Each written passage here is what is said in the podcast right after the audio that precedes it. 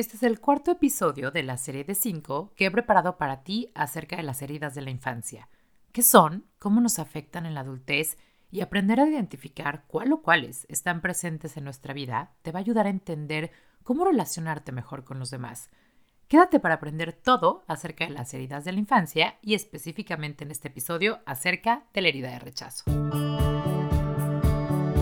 Cuando eres resiliente, aprendes a hacer lo mejor de la situación aún en momentos difíciles.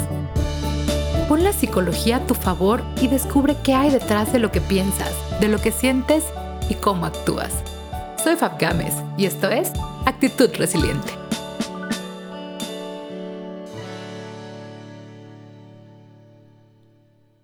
Hola resilientes, ¿cómo están? Bienvenidos al episodio 43 del podcast de Actitud Resiliente. Ya llegamos al cuarto episodio de esta serie de heridas de la infancia que debo decir ha sido muy bien recibida por todos ustedes. Gracias por sus comentarios. Y hoy nos toca platicar acerca de la herida de rechazo, que tiene mucho que ver con el episodio 11 de este mismo podcast que se llama El rechazo y tu relación con el no. Qué complicado es vivir desde esta posición en la que tenemos miedo al rechazo de los demás. Así que si quieres aprender acerca de tu relación con el no, puedes correr a escuchar ese podcast. Y regresando a la parte de las heridas de la infancia y la herida de rechazo, que es la que nos toca hoy, vamos a aprender cómo son las personas que actúan desde esta herida de rechazo. Son personas que de inicio tienen esta idea de siempre sentirse rechazadas por el mundo o este temor de que sean rechazados o bien se rechazan a sí mismos de manera consciente o inconsciente. Son personas que no se valoran. Esa parte les cuesta muchísimo trabajo. En realidad llegan hasta a despreciarse, a despreciar lo que son, lo que logran, lo que tienen, a lo que pertenecen o incluso desprecian y minimizan sus propias creencias. ¿Por qué? Porque traen esta marca de que en realidad son rechazados, de que lo que son no es válido y el mundo lo rechaza. en pocas palabras, se caen mal a sí mismos. Esto lo pregunto mucho en sesión. Siempre digo, bueno, ¿y tú qué tal te caes a ti mismo? Hasta esta pregunta. ¿Tú eres de los que se cae muy bien? ¿De los que se ve al espejo y de verdad se cae muy bien? ¿O hay un rechazo ahí?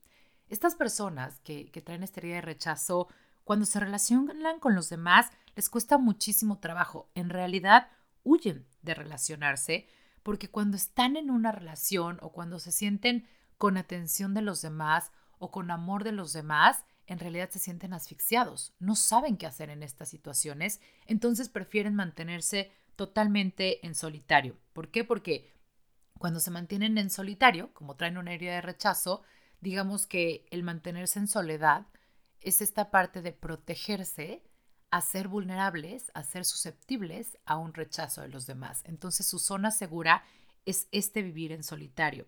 Obviamente son personas que no lideran, cuando los ves en, grupos, en la oficina, en la escuela, son personas que no son líderes, porque en realidad esta parte de estar, digamos, en el spot de la fama o del poder no les interesa. Para ellos, entre más desapercibidos pasen, les parece mucho mejor. En realidad son personas que tienden a ser mucho más espirituales o emocionales. ¿Por qué? Porque son muy desapegados a los bienes físicos o los bienes materiales. Ellos prefieren conectar consigo mismos porque esa es su digamos, su zona segura. Hemos platicado acerca de dónde vienen las heridas de la infancia y específicamente esta herida de rechazo. No lo vas a creer, pero nace desde tu percepción del mundo que cuando estabas en el vientre de tu mamá. Esta herida de rechazo tiene la peculiaridad de que normalmente, cuando hablamos de una herida primaria, se marca desde el momento en el que tu mamá estaba embarazada de ti. ¿Por qué? Porque Toda tu conexión con el entorno es por medio de ella. Tú percibes al mundo por medio de sus ojos, por medio de sus emociones, por medio de lo que está viviendo ella. Entonces a veces en, estos secretos familiares o cosas de las que no nos enteramos, resulta que cuando nuestra mamá está embarazada de nosotros, a lo mejor estaba pasando por una muy mala época. A lo mejor fuimos estos niños sorpresa o no deseados, incluso puede haber situaciones en las que intentaron abortarnos o tal vez nuestra madre estaba pasando por una enfermedad que no le permitía enfocarse completamente en su embarazo y hasta cierto punto rechazarlo, o a lo mejor estaba pasando una situación de duelo muy fuerte y entonces esta tristeza la comía y todo esto va influyendo en nuestra manera de percibir al mundo. Es decir, no a nivel racional, pero sí a nivel emocional. ¿Por qué? Porque para el bebé no había paz en su entorno. Entonces eso empieza a generar muchas sensaciones de angustia que van definiendo la manera en que la persona crece. Digamos que cuando los padres son los que vienen cargando esta herida, porque acuérdate que las heridas de la infancia también se pueden pasar de generación a generación de manera inconsciente, lo transmiten a sus hijos en alguno de los dos polos. O se vuelven padres muy aislados, es decir, preocupados solamente por sus propias necesidades, por tratar de lidiar con esta herida de rechazo que traen ellos mismos y entonces no se enfocan en las necesidades del niño, o bien se, van al otro polo, que es padres sobreprotectores. Si durante el embarazo eh, hubo un rechazo de manera inconsciente o consciente, hubo esta parte como de no conectar tanto con la parte de, estar embarazados, de, de, ser, de convertirse en padres o de tener un bebé, entonces se van al opuesto de volverse padres sobreprotectores a partir de que el niño nace. ¿Por qué? Porque hay una culpa de por medio. Entonces tratan de compensar el rechazo de no haberlo deseado con ser sobreprotectores y estar encima del niño. Y eso al final los asfixia. En la infancia, la herida de rechazo se vive desde el progenitor del mismo sexo. Es decir, acuérdate que nuestra relación con nuestros papás, el progenitor del mismo sexo que tú es aquel que te enseña a amar y dar amor.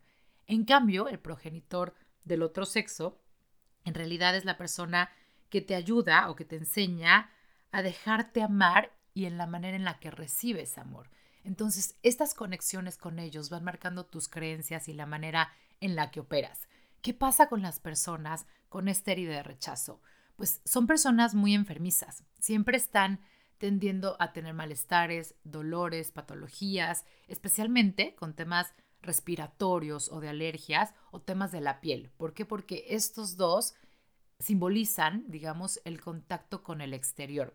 Eh, tienen esta creencia de que no tienen derecho de estar aquí. Entonces su mente constantemente está encontrando la manera de no estar aquí, de enfermarse, de no recibir, de ser rechazados. No saben lidiar con la atención de los demás y huyen. Para ellos, como te decía hace rato, está en el foco de atención. Es una situación de mucho estrés. ¿Por qué? Porque están acostumbrados o traen, digamos, esta, esta mente de ser rechazados. Entonces, cuando reciben atención, cuando reciben amor, cuando alguien los procura, no saben qué hacer en esa situación y, prefieren huir. Eh, son personas que pasan mucho tiempo en sus pensamientos. Si tú los observas, parecieran solitarias, parecieran personas que traen un diálogo interno muy grande. ¿Por qué? Porque hay un miedo natural a enfrentar la vida, un miedo que, como te comentaba, se percibió desde el momento en el que estaban en el vientre de su madre. Entre la más digamos que entre más profunda sea la herida, pues obviamente más situaciones de rechazo atraen o generan. ¿Por qué? Porque tienen que estar autoconfirmándose que no merecen estar aquí, que son rechazados y que no importa en lo que crean, lo que hagan, lo que digan, lo que tengan, no es suficiente. Ellos nacieron aquí para ser rechazados, para no pertenecer. Entonces pasan mucho tiempo evitando a los demás para no molestarnos inconscientemente hay una creencia muy arraigada de que estorban en la vida de los demás y por eso se aíslan. En cuanto a la parte física, ¿te acuerdas que hemos platicado en los otros episodios que hay ciertos rasgos físicos que de pronto coinciden con las personas que tienen una u otra herida? Específicamente acerca de la herida de rechazo, digamos que son personas así, chiquitas, como muy finitas, como muy pequeñas, que no tienen masa muscular, ¿Por qué? Porque su cuerpo no quiere llamar la atención. Entre más eh, desapercibidos pasen, es mejor. Incluso son personas con partes del cuerpo que podríamos considerar como no desarrolladas. ¿Sabes? En el caso de las mujeres, a lo mejor son personas con eh, senos muy pequeños o con a lo mejor pompas muy pequeñas. ¿Por qué? Porque son así, chiquitos, flaquitos, como que no hay masa muscular. Porque la idea es pasar desapercibidos, que cuando entran a algún lugar no imponen, no los volteas a ver porque esa es su zona segura. En cuanto a sus emociones, pues hay miedo a la exposición al mundo, a ser juzgados, a verse vulnerables, huyen del amor, eh, digamos que eh, el afecto y el compromiso para nada es lo suyo, porque hay un miedo al abandono y al rechazo muy natural. Manifiestan odio y repulsión a sí mismos y al mundo, porque esa es la, la huella que traen marcados.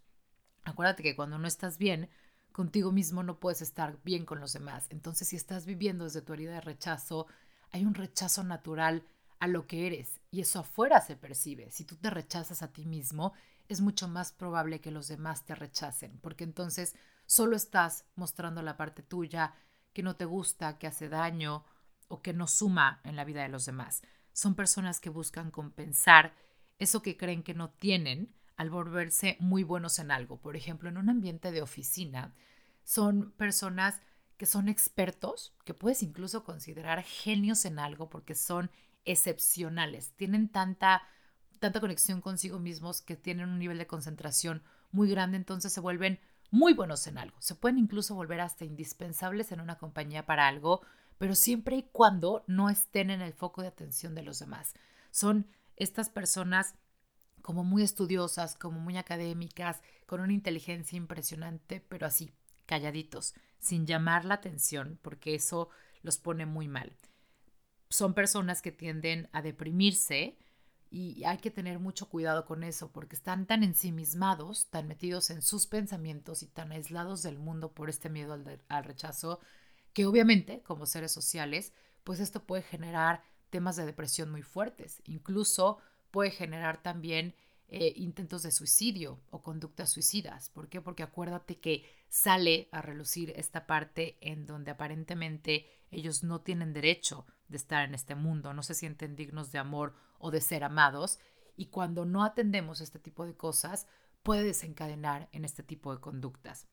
Cuando platicamos eh, acerca de cómo le hacemos para evitar transmitir o generar una herida de rechazo en nuestros hijos, que es algo que me preguntan muy seguido, pues a ver, lo, primero que hay que entender es cómo viviste tu embarazo, cómo viviste la noticia tu embarazo, si estabas en una muy mala época, si sufriste mucho miedo, si estabas pasando a lo mejor un duelo, es muy importante que trabajes en perdonarte tú esa parte para no sobrecompensarlo con tu hijo, porque como te decía hace rato, luego de pronto se vuelven padres sobreprotectores porque hay una culpa enorme de que en su momento no desearon o rechazaron al bebé. Entonces hay que poner mucha atención en cómo eres, cómo es tu relación con tu hijo y asegurarnos de que no estás en realidad sobrecompensando esta culpa cuando viviste la etapa del embarazo.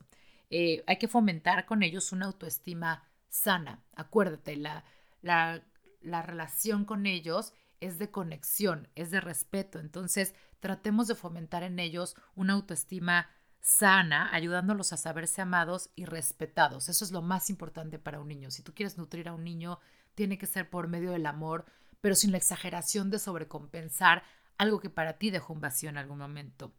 Podemos trabajar en su seguridad, en que se sientan confiados de quiénes son, enseñarlos a lidiar con la crítica, el rechazo y el no. Cuando tú trabajas con la autoestima de alguien, es importante también trabajar el otro lado, el lado de entender que no le vas a caer bien a todo el mundo, que no todo el mundo tiene que estar de acuerdo contigo, que no tienes que pertenecer a todos los grupos, pero que eso en realidad no te hace menos persona. Eso es bien importante que dejemos como mensaje con nuestros pequeños, aprender a diferenciar entre negarles algo y rechazarlos. Muchas veces eh, con nuestros hijos cometemos el error de decir, no, es que si le digo que no a esto, se puede sentir rechazado. Y como yo en mi mente traigo esta idea de que lo rechacé, esta culpa de que en algún momento lo pude haber hecho sentir rechazado, entonces prefiero darle las manos llenas y no ponerle límites para que en mi mente no se sienta rechazado. Pero eso puede ser contraproducente porque entonces va a generar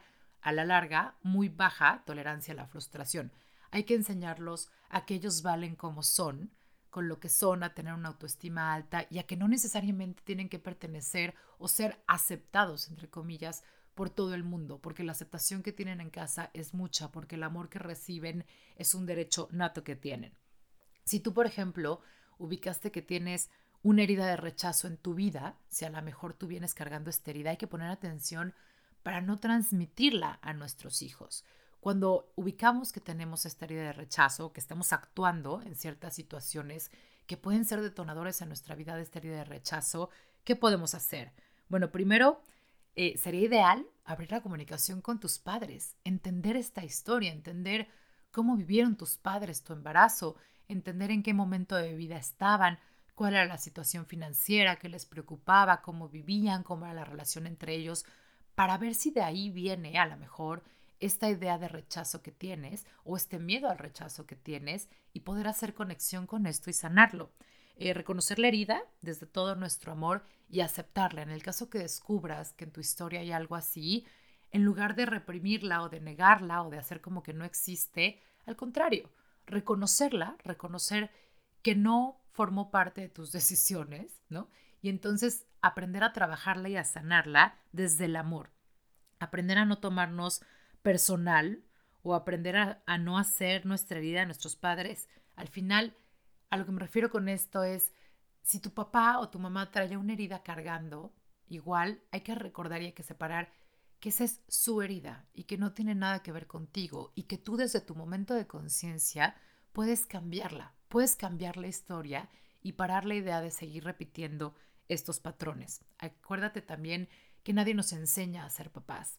Entonces, todos aprendemos en el camino con altos, con bajos, con buenos y con malos momentos, y entonces perdonar a tus papás desde este amor a ti mismo y a ellos, a decir que no lo hicieron a propósito, para que entonces tú partas desde tu propia aceptación y desde esta idea de entender que tienes derecho al amor, que tienes derecho a la protección, al cuidado y al disfrute del mundo, que puedes lidiar con el rechazo porque eso no te hace ni más ni menos persona. Trabajar en regalarte y aceptar tu derecho de existir, partir de ahí, de aceptar este derecho de existir, de ser amado, de amar, de ser respetado y valorado para que entonces empieces a construir tus relaciones con los demás desde aquí, desde tu amor propio y tu derecho nato por el simple hecho de ser un ser humano, de existir, de tener un lugar importante en el mundo. Gracias por estar aquí, con eso terminó la herida de rechazo pero nos vemos la próxima semana para platicar acerca de la herida de injusticia, que es la única que nos falta de esta serie. Acuérdate que cualquier duda me puedes mandar un correo a info@actitud-resiliente.com o bien nos vemos en Instagram en actitud-resiliente o en Facebook como actitud resiliente. Gracias por estar aquí, por aprender juntos y por tú también hacer siempre lo mejor de la situación. Nos escuchamos pronto.